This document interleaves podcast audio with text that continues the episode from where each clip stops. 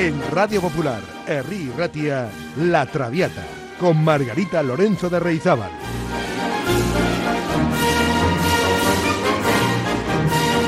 Pasión por la lírica.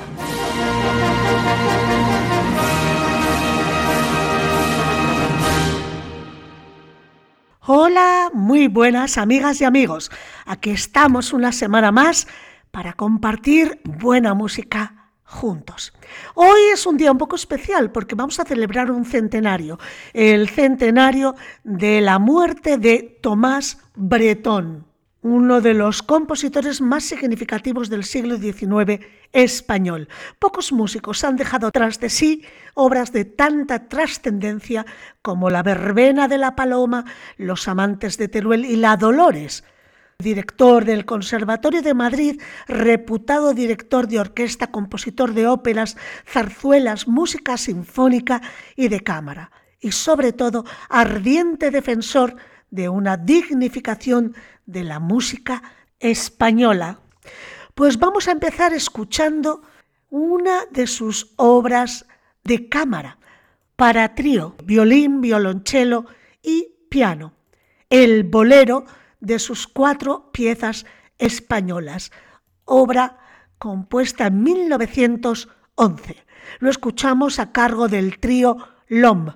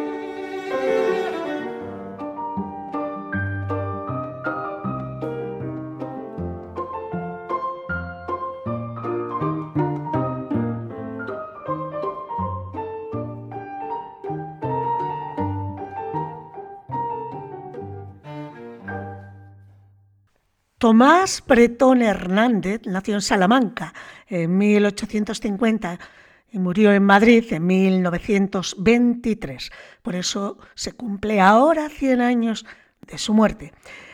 Hijo de una humilde familia y huérfano de padre a los dos años, pudo a costa de grandes sacrificios empezar sus estudios en la Escuela de Bellas Artes de San Eloy de su ciudad natal. Fue discípulo de Emilio Arrieta, otro de los grandes, en el Conservatorio de Madrid durante su juventud. Eso sí, se ganó la vida tocando el violín en diversas orquestas y cafés. Cursó estudios musicales en su ciudad natal primeramente y después en 1865 se trasladó a Madrid, donde fue violinista en la zarzuela y en la sociedad de conciertos. También dirigía una orquestina y componía música para el circo.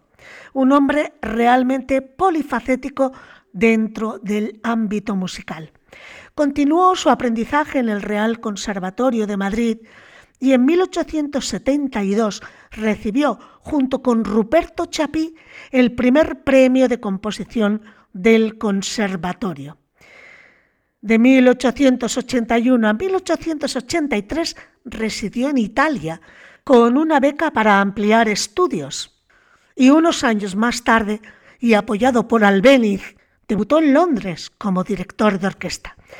También viajó a Buenos Aires como director de orquesta y fue nombrado director y comisario regio en el Conservatorio de Madrid, donde tenía a su cargo la cátedra de composición. También fue director de coros y de la orquesta en el Teatro Real y director de la Orquesta Sinfónica de Madrid. Como ven, Tomás Bretón fue una persona realmente importante en el mundo musical en ese cambio del siglo XIX al XX, aunque se le conoce especialmente por sus obras líricas, sin embargo, hay que decir que su producción sinfónica y para música de cámara es sencillamente exquisita. Pues les invito a escuchar ahora una de sus obras más emblemáticas para orquesta sinfónica, a cargo de la Orquesta de la Comunidad de Madrid, dirigida por Miguel Roa. Se trata de una pieza, una pieza breve, sinfónica, pero breve, un pequeño poema sinfónico compuesto por Tomás Bretón en 1888. Se titula En la Alhambra y fue inspirada viaje que hizo a las festividades religiosas en Granada.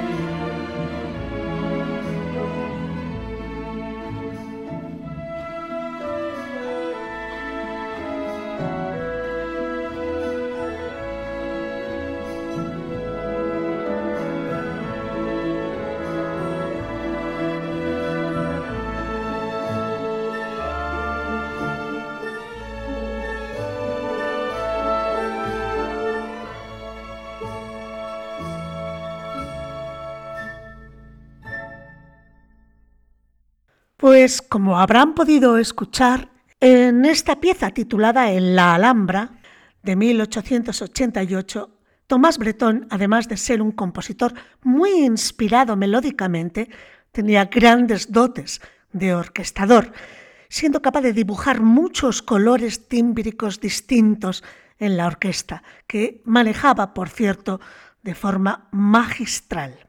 Bueno, pues se le conoce principalmente como compositor de óperas españolas. Títulos como Guzmán el Vuelo, Los Amantes de Teruel, Garín, La Dolores, El Certamen de Cremona, Tabaré o Don Gil de las Calzas Verdes son algunos de los títulos más representativos. Y vamos a empezar por, por dos de las más icónicas. Los amantes de Teruel, ópera de 1889, y La Dolores de 1895. Pero antes quiero comentarles que Tomás Bretón era masón.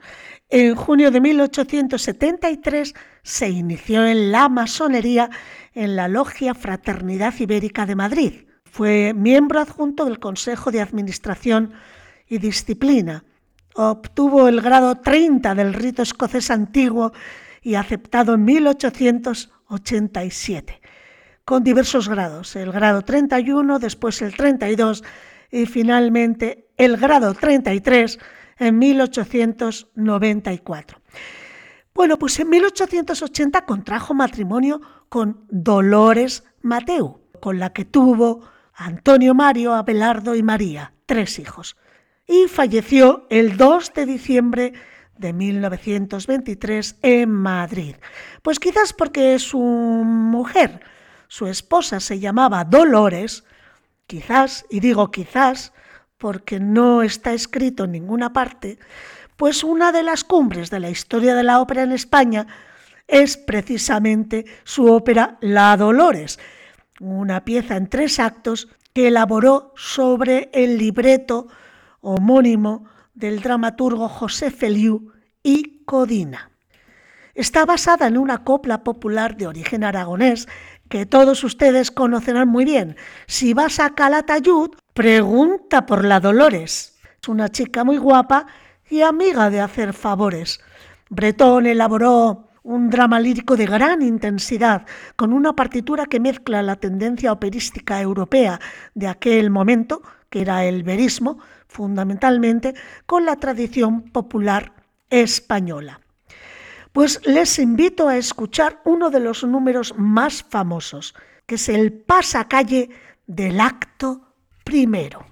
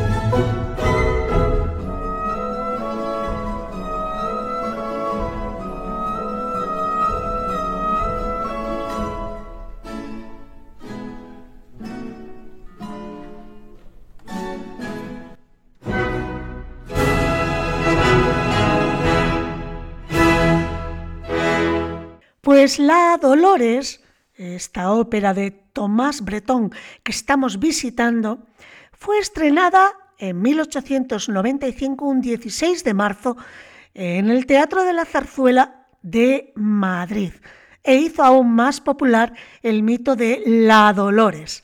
Bretón es precursor de la llamada ópera española y en La Dolores escribió una obra llena de dramatismo pero alejada del neorromanticismo reinante en lo literario y alejado también de los estilos operísticos italianizantes, aproximándose más a lo wagneriano. Sepan que en Calatayud, de la provincia de Zaragoza, se encuentra un museo sobre esta obra universal de Bretón. Es una lástima porque esta ópera rara vez se representa en la actualidad. Pues les invito a escuchar la famosísima Jota de La Dolores, a cargo de la Orquesta de Cámara de Madrid, dirigida por Ataulfo Argenta, en su versión instrumental. Disfrútenla.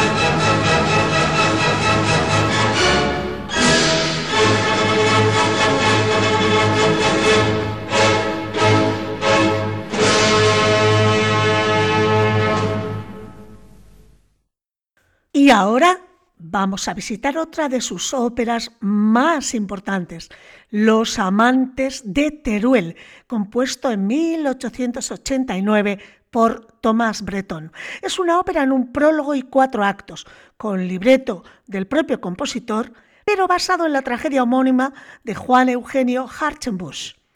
Los amantes de Teruel, ya saben, separados en la vida, pero no en la muerte. Muchos los conocen como los Romeo y Julieta españoles.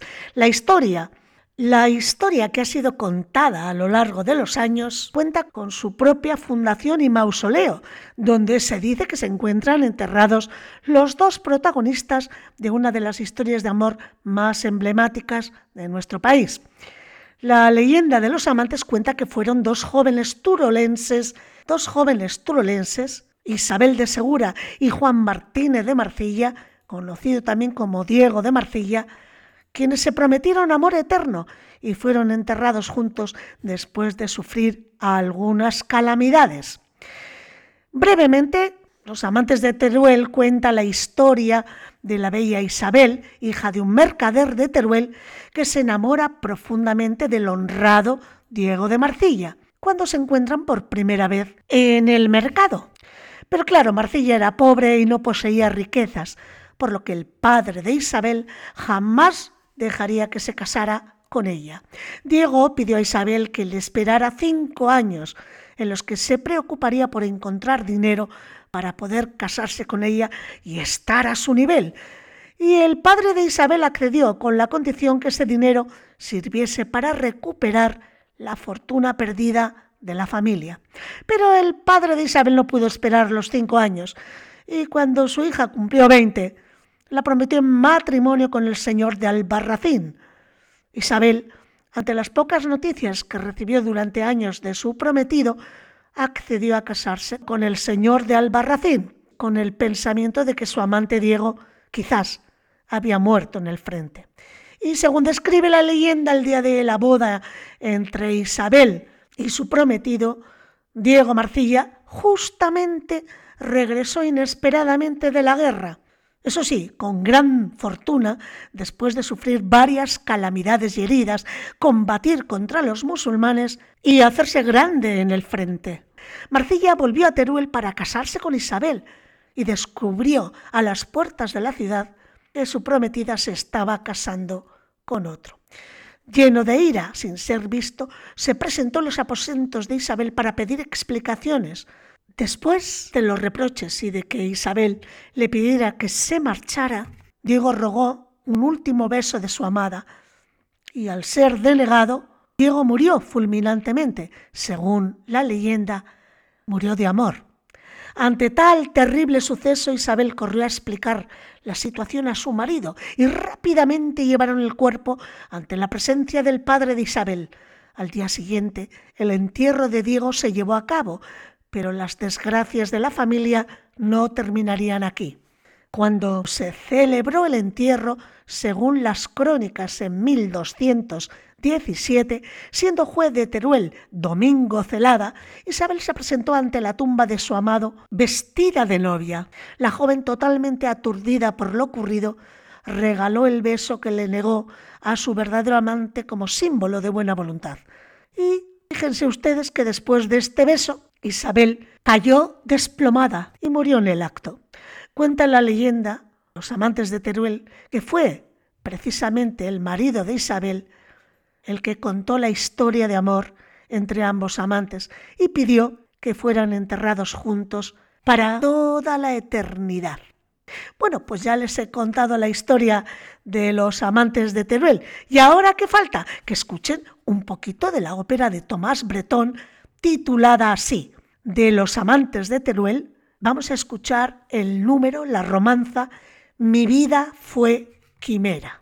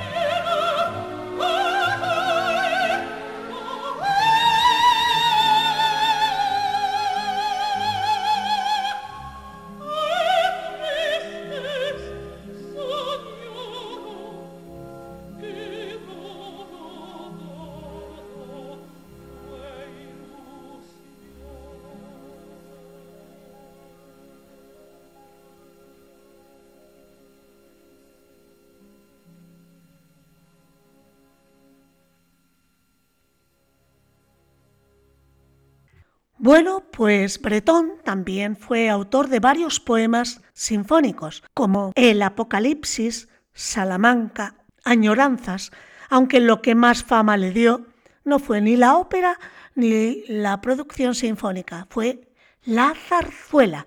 Escribió más de 30 y entre ellas, sin duda alguna, destaca La verbena de la paloma de 1884.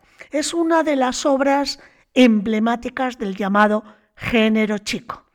El Madrid castizo y popular cobra aquí su aspecto y expresión paradigmáticos. Se trata de un sainete lírico en un acto con libreto original de Ricardo de la Vega, que fue estrenado con gran éxito en el Teatro Apolo de Madrid el 17 de febrero de 1894, bajo el subtítulo de El boticario y las chulapas y los celos mal reprimidos. La escena transcurre en Madrid en el mes de agosto, durante las fiestas patronales en honor de la Virgen de la Paloma. La trama argumental se sitúa en los barrios populares de la capital, y por ella desfilan una inolvidable galería de personajes arquetípicos, como las chulapas y chulapones, los castizos, el boticario, el sereno, el tabernero o los guardias. En los tres cuadros de que se compone este acto único aparecen números musicales que han pasado a la historia del género, como el dúo de la habanera ¿Dónde vas?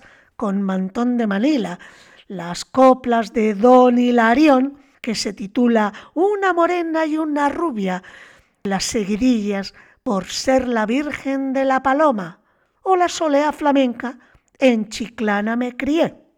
Bueno, pues les invito a escuchar ahora una de las escenas más divertidas de esta zarzuela. Se titula el número El aceite de ricino.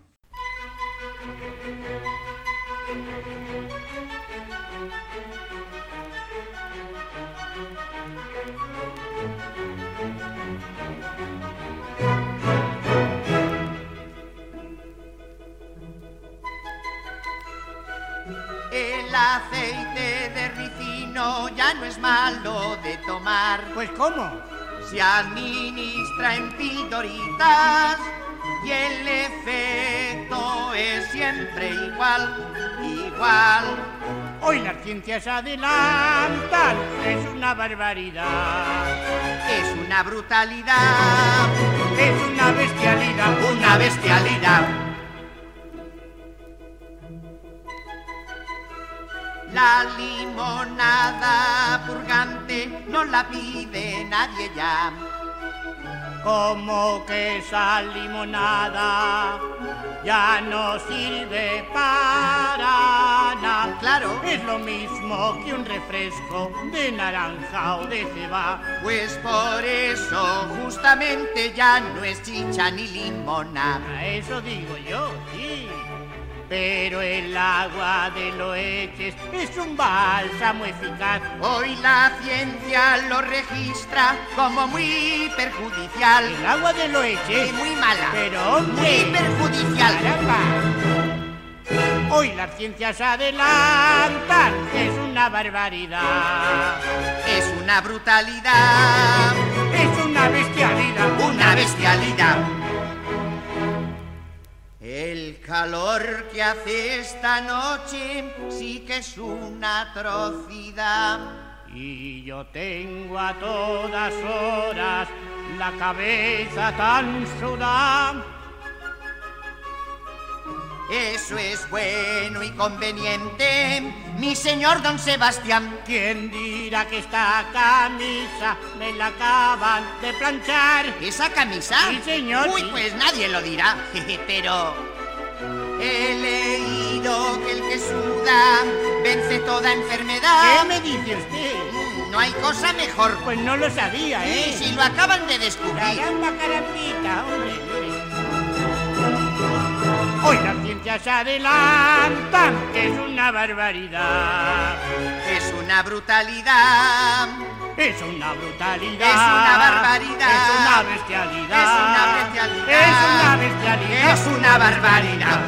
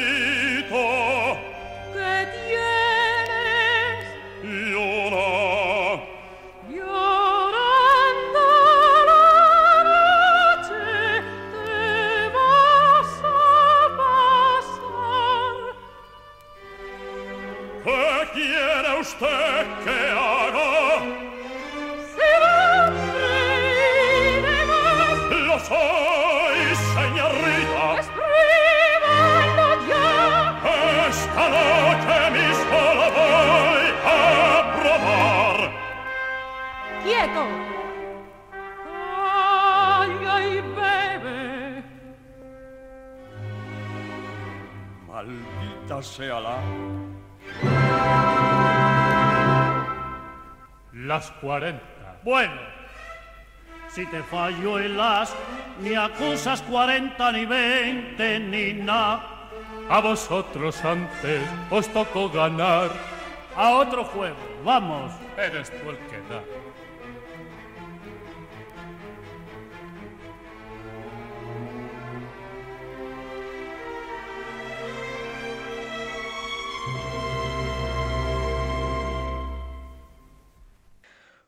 pues estamos llegando al final del programa de hoy, en este breve recuerdo que estamos teniendo para Tomás Bretón, cuyo centenario se cumple este año 2023, centenario de su muerte.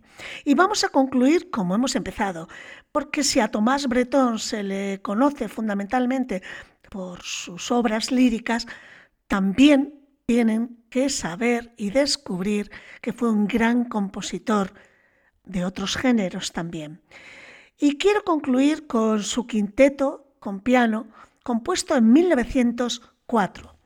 La partitura permaneció durante más de un siglo en la biblioteca particular de la infanta Isabel, la Chata, conservada en el Real Conservatorio Superior de Música de Madrid.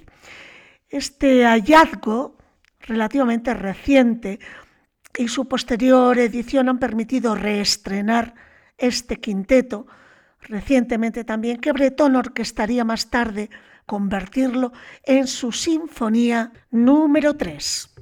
Bien, pues vamos a escuchar el quinteto con piano y cuerda en sol mayor en su primera interpretación en tiempos modernos, concretamente el tercer movimiento, el scherzo a cargo del cuarteto bretón, del mismo nombre que el compositor. Y con esto nos despedimos por hoy hasta la próxima semana. No me falten que paso lista. Les deseo una buena semana y gracias por estar ahí. Agur.